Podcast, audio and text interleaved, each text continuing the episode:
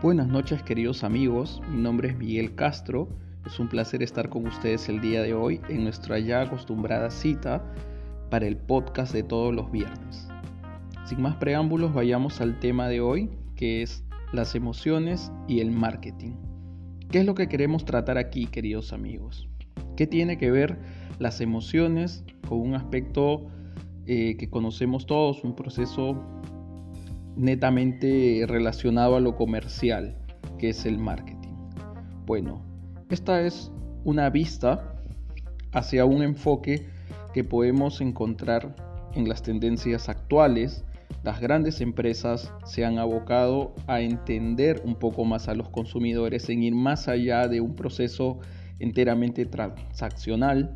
Podríamos decir de que aún se mantiene en vigencia algunas costumbres arcaicas que están enfocadas solamente en un proceso de compra, eh, pagar con dinero o, o algún tipo de valor y obtener un beneficio a cambio.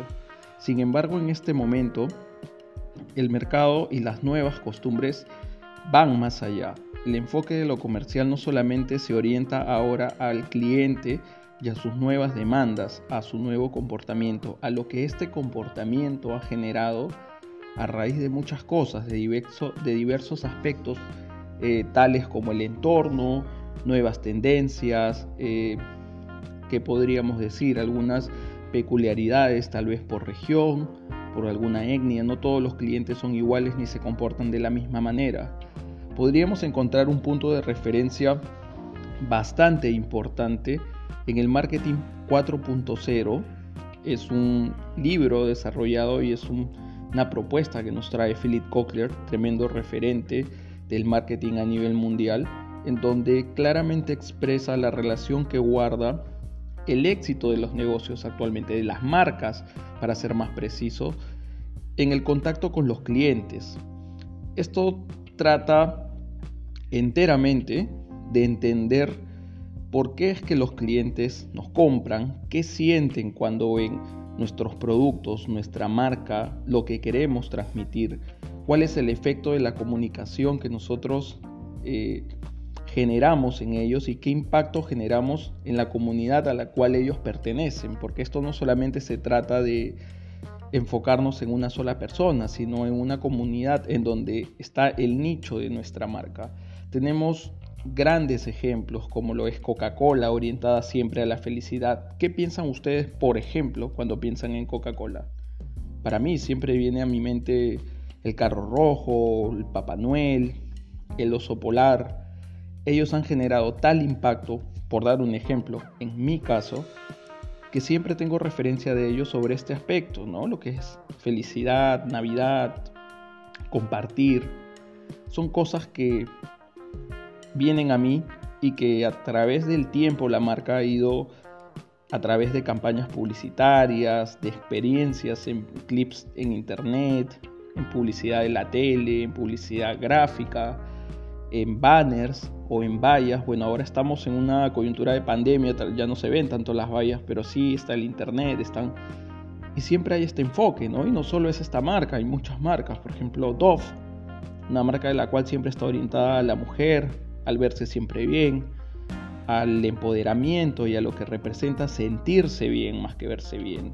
Ser hermosos viene desde adentro y eso es lo que ellos transmiten, ese conjunto de emociones es lo que han capturado como parte de su comunicación y es lo que transmiten. Entonces eso es de lo que tiene que ver eh, este fundamental tema que ahora es súper importante considerar cuando hablamos de marca y de constituir una marca y de hacer que esta marca llegue a un determinado público. Ya no se trata solamente de tener un logo bonito, de ofrecer, no sé, un eslogan atractivo o una persona con la mejor voz hablando de la marca. Tiene mucho que ver ahora con qué quiero comunicar, cómo lo comunico, qué impacto genero en la gente, es emociones, ¿Qué emociones quiero que mi marca transmita? ¿Y cómo mido esto? el deber de todo emprendedor ahora, queridos amigos, no solamente es ofrecer un producto, sino ser capaz de poder identificar estas sensaciones que genera en un público o de repente en el primer contacto, no necesariamente va a tener que ser en alguien que nos compra. O sea, sería muy importante en este punto considerar como parte del análisis y esto es algo que, que acabo de pensar ahora, ¿no? Y que pienso que es un punto bastante importante. O sea, lo, analizando esto con ustedes sale, eh, viene a mi mente este punto importante de la acción cuando uno toma un producto a veces no necesariamente es que a la primera vas a comprarlo, pero sí sería interesante poder tener un punto de referencia yo como emprendedor o como marca que ofrezco un producto, saber qué sensaciones genero en esta persona y de repente también sería mucho más importante aún saber por qué no lo compró en el momento, ¿no? Entonces, todos estos aspectos sumados en conjunto y bajo un análisis eh, parametrizado, pienso yo, que podría contribuir a que, y podría no, va a contribuir definitivamente a hacer la diferencia sobre mi marca con otras marcas que simplemente están ofreciendo un producto y nada más. Una marca que ofrece un producto y nada más hoy en día probablemente no tenga el éxito que esté esperando eh, proyectar en el tiempo, porque en este momento, en este nivel, en esta coyuntura mundial de pandemia, lo que hace la diferencia es qué cosas hacemos para hacer sentir a la gente especial, para hacerlos sentir de que la razón por la que nos escogieron es la mejor y que somos la mejor alternativa, porque existe mucha competencia, existen muchos productos que resuelven los mismos problemas, pero lo que va a significar eh, una preferencia permanente va a ser justamente este match que yo voy a hacer con los clientes. Entonces esto es un punto de referencia del cual eh, consideramos, considero yo particularmente aquí también, eh, que debe ser el nuevo inicio para toda marca eh, que está esperando lanzarse a un mercado. Si tú ya tienes una marca y de repente este no ha sido el punto más importante de las campañas que tú haces o del enfoque que quieres darle, este es el momento de que reconsideres un poco, que te hagas una pausa, te invito a que hagas una pausa y que te preguntes a ti mismo si tienes claro qué piensan tus clientes, qué sienten tus clientes respecto de tu producto y qué apreciación tienen de él, qué le cuentan a sus amigos de esto. De hecho sé que no es fácil, esto implica un seguimiento, implica recabar información, conocer a mi buyer persona, y muchos otros aspectos que definitivamente van a tomar un tiempo, pero a la larga, y créanme, vale la pena hacerlo, les va a generar un tremendo rédito porque no es lo mismo competir en un mercado sabiendo a quién vas enfocado y qué apreciación tienen estas personas de lo que estás enfocando como producto a competir solamente porque estás en capacidad de ofrecer algo y lo lanzas. Yo pienso que esto va a ser una total diferencia y es un punto que ya no debe ser eh, solamente materia de pensar si es que lo hago o no. Esto debería ser un punto de partida para las marcas.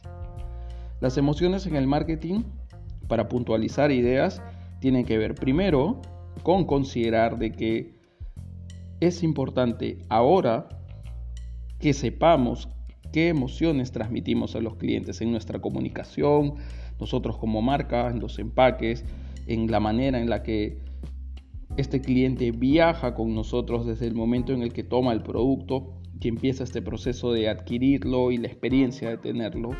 Todo este conjunto de, de procesos que van a ir dándose, debemos tenerlos mapeados y las emociones presentes son las que debemos considerar. Entonces, Primera idea de las emociones en el marketing es saberlas. ¿Cuáles son? ¿Qué emociones despierto en mis clientes? Lo segundo es identificar qué emociones estoy transmitiendo y si son las que verdaderamente quiero transmitir y si la idea central que tengo como como no sé, a ver, vamos a poner un ejemplo, queridos amigos. Si es que de repente tengo Vamos a poner el caso de una consultoría como Mr. High Consulting.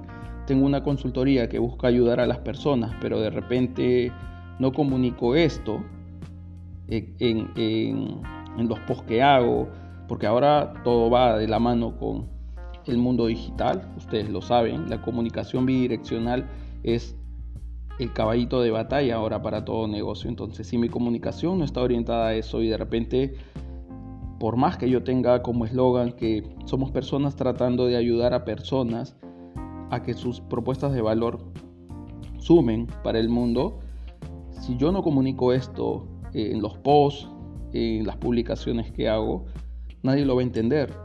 Y tal vez sea una sensación que solo yo tengo. Entonces, este es el momento de separar lo que yo creo que es eh, una emoción que quiero transmitir y lo que verdaderamente estoy transmitiendo. Este es el punto de partida para toda marca, para todo emprendimiento, conocer qué estoy ofreciendo y qué sensaciones genero en los clientes. Una vez que tengo esto claro, va a ser mucho más fácil generar experiencias y después de las experiencias trabajar en mi postventa y por añadidura van a venir las recompras, van a venir las recomendaciones y muchas cosas más. Bueno, queridos amigos, este ha sido el tema de hoy, las emociones en el marketing. Espero que les haya gustado. Definitivamente es un tema muy amplio a tratar. 11 eh, minutos probablemente sea imposible definirlo como tal, pero espero haberles dejado un punto de partida para que investiguen para que busquen en internet un poco más y les recomiendo este libro Marketing 4.0 de Philip Kotler. Conmigo ha sido todo por esta noche y les agradezco mucho su sintonía. Síganos en Google Podcast, en Overcast, en Anchor y en Spotify. Que tengan una excelente noche. Gracias por acompañarnos.